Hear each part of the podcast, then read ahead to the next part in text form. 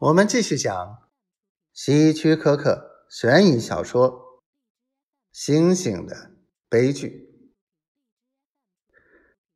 时间一分一秒的过去，鳄鱼用它那丑陋不堪的小眼睛盯着星星。整整三个小时过去了，它还是迟迟不敢发动攻击。因为他担心，这也许是个诱饵。莱森呢，也在远处整整坐了三个小时。他发誓要将星星调教成能在巴黎大把捞钱的聪明家伙。于是，鳄鱼沉不住气了，他决定发起攻击了。只见他慢慢的爬到岸边，甩掉头上的烂泥，以便能把四周看得更加清楚。星星一边看着远处的莱森，一边大声尖叫，哀求主人解救自己。星星的叫声无比凄烈哀婉。假如这时莱森过来放了他，他一定会做任何莱森吩咐的事。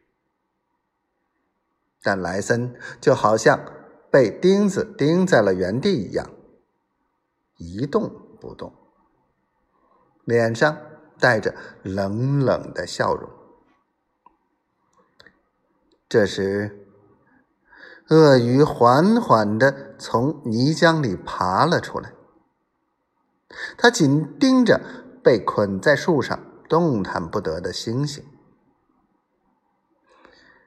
事后，莱森曾经向我们绘声绘色的描述当时的情形：那条大鳄鱼慢慢的爬上岸边，眼中居然流出了几行眼泪。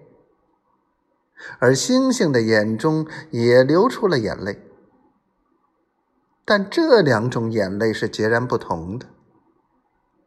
鳄鱼流出的是残忍的眼泪，而星星流出的则是悲哀与恐惧的眼泪。此时，星星的意志已经彻底崩溃了，他已经站不住了。若不是被绳索捆在了树干上，他必定会像烂泥一样瘫倒在地。鳄鱼则志得意满，他认为在这场与猩猩的对峙中，自己已经拿到了四张 A，稳操胜券了。这个狡猾而凶残的家伙决定发起攻击。